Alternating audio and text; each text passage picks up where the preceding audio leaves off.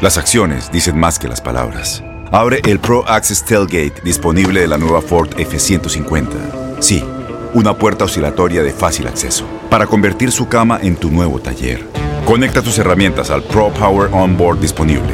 Ya sea que necesites soldar o cortar madera, con la F-150 puedes. Fuerza así de inteligente solo puede ser F-150.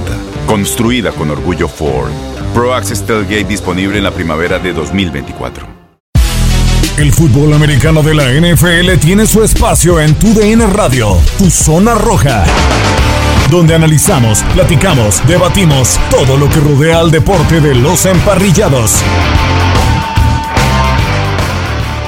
¿Qué tal? Bienvenidos a un episodio más del podcast de Tu Zona Roja. Estamos prácticamente a un mes del inicio de temporada del fútbol americano de la NFL, de ese partido entre los Bucaneros de Tampa Bay y el conjunto de los Vaqueros de Dallas. Ya arrancó la pretemporada con el duelo del Salón de la Fama, victoria de los Steelers, ¿no? Sobre el conjunto eh, de los Vaqueros de Dallas, pretemporada, pero bueno, noticias eh, que se van dando. A Joe Shallen es el nuevo coreback millonario dentro de la NFL, el coreback de los Bills de Buffalo, pero pues sin duda la, la noticia resalta con la lesión del coreback de los Vaqueros de Dallas. Dak Prescott, una nueva lesión que no le ha impedido entrenar en los últimos días, pero bueno, es el mariscal de campo de los Vaqueros de Dallas y el ojo del huracán siempre está ahí en el número 4 en este momento del conjunto de los eh, Vaqueros. De este lado los saluda Gustavo Rivadeneira, está conmigo Ramón Aranza y el buen Alex Centeno. Bienvenido Alex, de nueva cuenta te saludo con mucho gusto. Qué gusto saludarte, Gus. Un placer estar con ustedes, al igual que con Ramón, aquí en este podcast de su zona roja y pues sí, muchas noticias, estamos ya nada de que arranque la temporada, ya está eh, la pretemporada en desarrollo, así que con mucho gusto de platicar con ustedes. Exactamente, y pues sí, del otro lado está Ramón Aranza, el buen Ramón nos tenía ya olvidados, nos había cambiado por los Juegos Olímpicos y muchos temas más, pero no, bueno, ya estamos eh, agarrando el feeling de nueva cuenta para una temporada más de la NFL. Bienvenido, Ramón. ¿Qué pasó, ahijado? ¿Cómo estás? Un gusto saludarte a ti, al señor Centeno. Pues me habían cambiado por Tame, o sea, imagínate cómo me siento. Eh, pero, pero, pero con mucho gusto aquí de estar y, qué bueno que arrancaste este podcast remarcando el triunfo de los Steelers sobre los Cowboys. Te felicito. Bueno, en temporada regular sucedió lo mismo, ¿no? Por eso, solamente para que quede ahí este, constancia. Bueno, bueno, pues para allá vamos, porque... No, importa la pretemporada, ¿a quién le importa la pretemporada, por Dios? Porque bueno, en ese partido entre los Steelers y los Cowboys, pues no pudo jugar Dak Prescott, ¿no? Hablo del de la temporada regular, de los que sí cuentan, del año pasado. Pero bueno, Alex, eh, en la semana se abrió con esta lesión de Dak Prescott en el hombro, pero lo que hemos visto en reportes es que ha lanzado en los últimos dos entrenamientos Muchos dicen que es de cuidado esa lesión, muchos dicen que no, pero lo que es un hecho es que la noticia se crece porque es el coreback de los Vaqueros de Dallas al que le dieron un contrato multimillonario y pues es el coreback del equipo eh, pues eh, más famoso, ¿no? De, la NFL. Sí, sí, sí, y además de que viene de una temporada cortada el año pasado con aquella fractura en el tobillo que pues que impidió que que culminara la campaña y que los vaqueros pudieran aspirar a una mejor temporada. Después de eso se recupera y cuando ya todos esperamos que esté al 100%, ahora se presenta esta lesión en el hombro. Aunque afortunadamente los reportes, últimos reportes, de, estamos hablando de las últimas horas, indican que ya empieza a lanzar, como bien lo señalas, ya está lanzando con, con el brazo derecho, eh, lo está haciendo bien, y lo más probable es que aparezca en el partido de pretemporada, en el tercer partido de pretemporada contra Houston. Esas son buenas noticias para Dallas. Y también decía el coach Mike McCarthy que lo más probable es que sí esté para el arranque de la temporada. Entonces, eso creo que aligera un poquito la presión, eh, también, pues obviamente la preocupación en todos los accionados de los vaqueros, el saber que Dak Prescott ya está lanzando y que va a poder estar para el inicio de la temporada.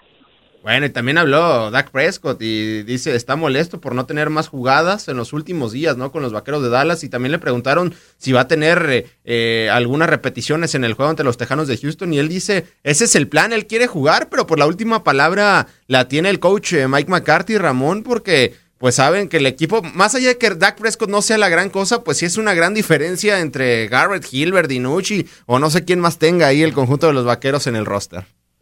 Sí, sin duda alguna. Para Prescott es muy importante regresar. Parece que lo del tobillo, de aquella cirugía de fractura eh, ocurrida en, en octubre, ya quedó en el olvido. Sin embargo, hay que verlo ya en el emparrillado para que retome esa situación de confianza, esas sensaciones de confianza de poder apoyar por completo eh, el tobillo ya y utilizar el tobillo ya en, la competencia. Eh, y, además, si le sumas el tema ahora de la lesión, que es una distensión muscular, pues evidentemente lo que necesito urgentemente, ya, ya cuando estén seguros de que está bien, es jugar, es tener contacto, es tener algunos toques, es el sentir lo que será ya la competencia. Yo sí creo que tendría que jugar el 21 de agosto contra Houston, pero también entiendo a la directiva de los Cowboys que no se quiere arriesgar porque la temporada, creo yo, depende de su coreback. Es un equipo que sí depende de Dak Prescott. Cuando estaba él sano, la temporada anterior era el líder de yardas y daba buenas sensaciones, más allá de que la defensiva eh, permitía muchos puntos, pero daba las sensaciones de que los Cowboys podían pelear su división. Y estoy seguro que tal vez con él hubiera sido otra historia y, por eso creo que la paciencia será necesaria. Si no está para el, último juego de pretemporada, si no está incluso para arrancar la temporada, porque tienen algunas dudas, más les vale porque hay 75 millones de dólares en juego. Exactamente, de hecho, en el último, eh, hay un último reporte del Bleacher Report y dice, Dak Prescott de los Cowboys se someterá a otra resonancia magnética por lesión en el hombro, entonces al 100 no está, por algo Mike McCarthy no le ha dado las repeticiones y, es algo que debe de cuidar el conjunto de los vaqueros de Dallas, porque, eh, eh, Alex, más allá de que se reforzaron bien ahora en el draft, en esa defensiva, pues no deja de, tener muchísimas dudas, ¿no? Y, los vaqueros pareciera que, pues si les van a hacer 30 puntos, pues necesitan a Dak para hacer 35, ¿no? Es por eso la importancia de cómo manejar esta lesión de Dak Prescott, aunque quiero pensar que el, mariscal de campo de los, de los vaqueros la está minimizando en estos momentos. Más, eh, exactamente, o sea, es que más allá de, de lo que pueda o no ofrecerte Dak Prescott, o sea, sin él el equipo se nos cae. Se vio la temporada pasada, ¿no? Que, que era una ofensiva que promediaba de 30 puntos para arriba con Dak Prescott, aunque perdían, porque eh, a, eso me refería, ¿no? Más allá de que sea Dak Prescott o no, pues sí tienen que mejorar mucho en la defensiva para ser un equipo redondo. Pero con Dak Prescott al menos la ofensiva era muy competitiva, ¿no? Te anotaba de 30 para arriba. Claro, recibían 35 o 40 o más, pero pero era una ofensiva muy competitiva. Cuando se fue a Prescott, bueno, pues esta ofensiva fue inoperante, ¿no? Terrible. ¿Quién está atrás de Dak Prescott? O sea, si, si no juega él, ya lo vimos ahora con contra Pittsburgh, ¿no? Apareció Garrett Gilbert y pues no, no, no, o sea, Ben DiNucci, no, por favor. Lo vimos en un Sunday Night de Alex. No, no, no, es que es terrible. O sea, yo creo que Dallas verdaderamente debe tener el peor backup de toda la NSL. Digo, a lo mejor Ramón me, va a decir, no, que Pittsburgh, no, también cuando se le estimó Ben Roethlisberger, pues igual no pasó mucho con, con los acereros. Pero es que de verdad, o sea, fue, quítale a Dak Prescott y entre Garrett Gilbert, Cooper Rush o Ben DiNucci no haces uno. O sea, es verdaderamente preocupante que Dallas no tenga un suplente más o menos de calidad para cualquier emergencia. Exactamente. El año pasado tenían Andy Dalton, se terminó pues eh, lesionando el mariscal de campo de los Vaqueros de Dallas, pero eh, el claro ejemplo está en las primeras semanas, eh, Ramón, de la temporada pasada cuando estaba Dak Prescott sano. Digo, el primer partido lo pierden 20-17 ante los Rams, ante una gran defensiva, se mantuvo ahí el partido, pero después ante Atlanta ganaron, sí, pero tuvieron que hacer 40 puntos porque Atlanta les hizo 39. Después eh, le, tuvieron que meter 31 a Seattle y aún así terminaron perdiendo. Ese juego ante los Browns, 49-38. El juego donde se lesiona Dak eh, ante los Gigantes de Nueva York, 37-34. Y ahí de ahí volteas a ver los otros resultados, Vaqueros 10 puntos ante Arizona, Vaqueros 3 puntos ante Washington, 9 ante Filadelfia, bueno, ante Pittsburgh más o menos eh, compitieron en aquel duelo por la tarde, pero pues es una gran diferencia el tenerlo y no tenerlo.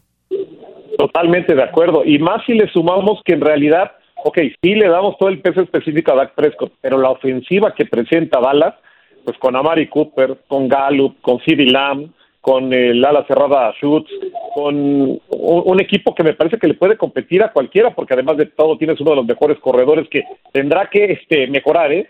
porque hubo momentos en donde se veía mejor Tony Pollard que sí que el Elliott, pero creo que en realidad en cuanto a nombres están muy bien armados y yo voy a destacar, más bien eh, voy a poner y subrayar lo que debería de hacer el equipo de Dallas y sobre quién va a caer mucha presión. Atención con lo que pueda pasar con eh, los guardias y los, eh, los eh, bueno, con toda la línea en general, con Zach Martin, con Connor Williams, con Lyle Collins, con Tyron Smith, proteger, porque una vez que esté Dak Prescott, en lo que recupera la confianza y la movilidad que ya le conocemos, necesita la protección de todos sus hombres de confianza en la línea. Y por eso sí creo que en esta ocasión, normalmente la línea ofensiva eh, eh, recibe una, un gran protagonismo. En esta ocasión, para Dallas va a ser fundamental lo que puedan hacer los pesados que están ahí en la línea del equipo de Dallas. De acuerdo, de acuerdo. Y, lo hablábamos, Alex, la, semana pasada con el, caso de Cuento Nelson, ¿no? El, el liniero de los eh, Potros de Indianápolis. Obviamente los reflectores se van acá con Dak Prescott y siempre se van a ir con el mariscal de campo, pero la, la línea ofensiva de los Vaqueros sufrió el año pasado, no solamente por la lesión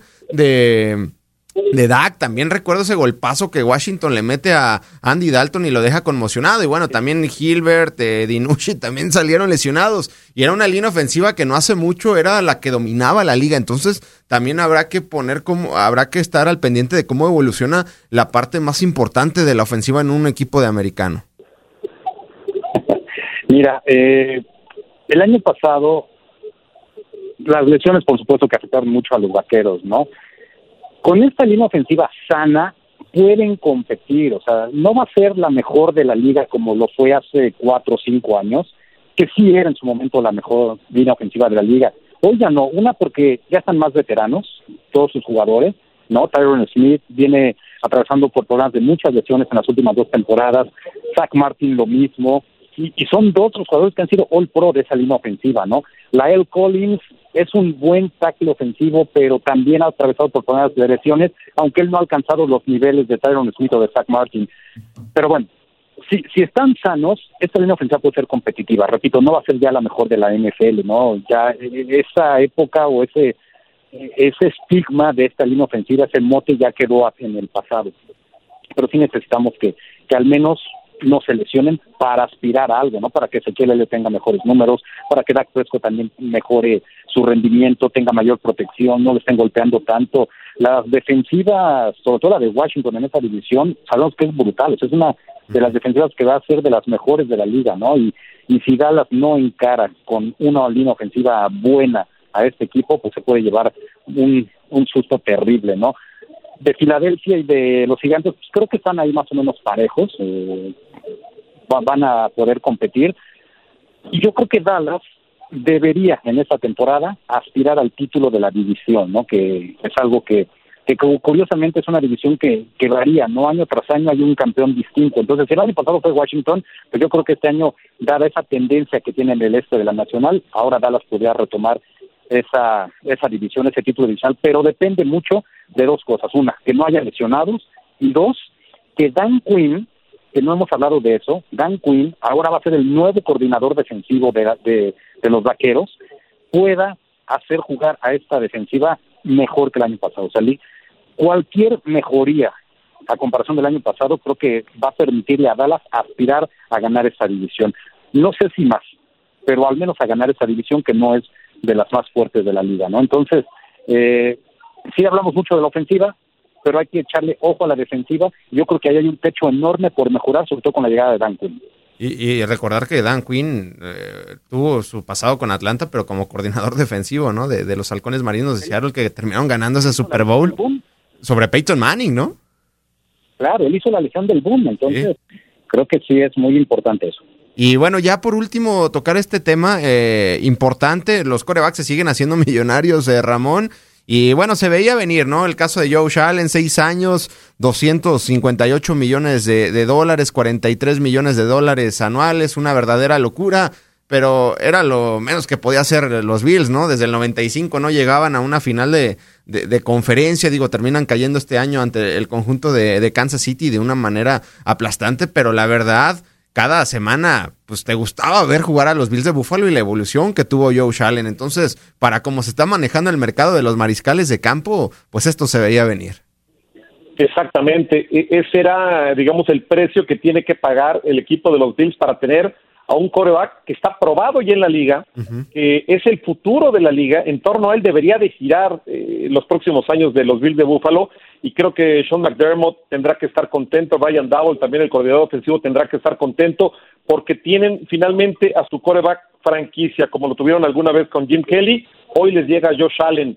Sí, le van a dar 150 millones de dólares garantizados, pero creo que va a desquitar los 258 y se va a quedar por mucho tiempo este egresado de la Universidad de, de Wyoming. Porque, atención, subió todos sus porcentajes de su temporada del 2019 a 2020, mejoró en, en rating, pasó de 85.3 a 107.2, mejoró en su porcentaje de pases y además de todo creo que mejoró en algo que tal vez no se mira, pero que sí pudimos ver, que es el liderazgo del equipo. Se notaba que él era el líder del equipo y que todos los jugadores que rodean a los Bills de Buffalo estaban convencidos que era el que los podía llevar muy lejos y de hecho los lleva a la antesala del Super Bowl. Tenías que pagar esa cantidad y si no la pagabas, había cualquier cantidad de equipos que matarían por quedarse con un coreback de las condiciones de Josh Allen. Sí, que ha evolucionado de una forma impresionante, Alex. Digo, también han salido las notas de que pues nadie que ha tenido este tipo de contratos ha ganado un Super Bowl, pero pues así se está manejando el mercado y Josh Allen pues ha estado ganando cada dólar.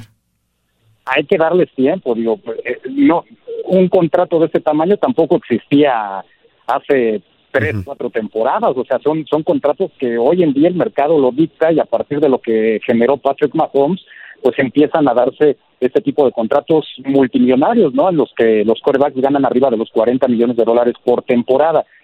Si no los han ganado, una, pues porque apenas los están firmando, y dos, pues hay que darles tiempo a que puedan hacerlo, ¿no? Estos jugadores. Digo, Patrick Mahomes, yo estoy seguro que, al, eh, vaya, todo lo que le queda en su carrera, en algún momento tiene que ganar un algún otro, o sea, no, no lo veo quedándose con uno solo, ¿no? Además, con el equipo que tiene Kansas City, yo creo que van a estar regresando pues repetidamente, ¿no? En los próximos 10 años, ¿no? Al Super Bowl. Entonces yo sí lo veo ganando al menos otro. De Josh Allen, para mí ahorita Buffalo es uno de los equipos favoritos. Es más, yo lo considero el favorito en la conferencia americana para llegar al Super Bowl. Y bueno, ya si lo gana o no, no lo sé, pero, pero van a estar ahí. O sea, son jugadores multimillonarios hoy en día que van a estar ahí y que van a estar peleándole. Esta, rivalidad entre Mahomes y Josh Allen, a lo mejor eso puede convertir en la nueva Manning Brady, por ejemplo, ¿no? Dos jugadores jóvenes muy buenos, eh, multimillonarios, con dos equipos eh, muy bien armados que pueden estar peleando ahí siempre por, al menos en los próximos años, para estar llegando al Super Bowl. No, y en esa conferencia americana hay que sumarle a Herbert, a ver qué tal este año, a Trevor Lawrence, una verdadera locura de mariscales de campo que hay dentro de la conferencia americana, en la nacional más experimentado. Ya decía Baker Mayfield, coreback de los Browns, que qué bueno que firmó ese tipo de contrato Joe Allen, porque a lo mejor le van a dar algo parecido o mejor el conjunto de los Browns. Pero bueno, ya veremos qué, qué pasa. Estamos a prácticamente, de hecho, de este jueves en cuatro semanas, en un mes, estaremos viendo, estaremos ya preparándonos, ¿no? Para ver el juego entre los, eh, los Vaqueros de Dallas y el conjunto de los Bucaneros de Tampa Bay. Muchísimas gracias, Alex. Al contrario, muchachos, como siempre, un placer platicar de NFL y ya frotándonos las manos para para el arranque de la temporada. Muchísimas gracias, Ramón.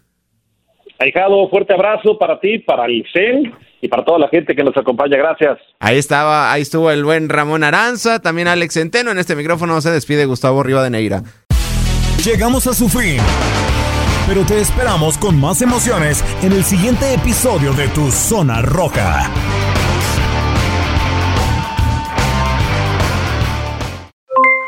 Aloha mamá. ¿Dónde andas? Seguro de compras. Tengo mucho que contarte. Hawái es increíble. He estado de un lado a otro con mi unidad. Todos son súper talentosos. Ya reparamos otro helicóptero Blackhawk y oficialmente formamos nuestro equipo de fútbol. Para la próxima te cuento cómo voy con el surf y me cuentas qué te pareció el podcast que te compartí. ¿Ok? Te quiero mucho. Be All You Can Be. Visitando goarmy.com diagonal español.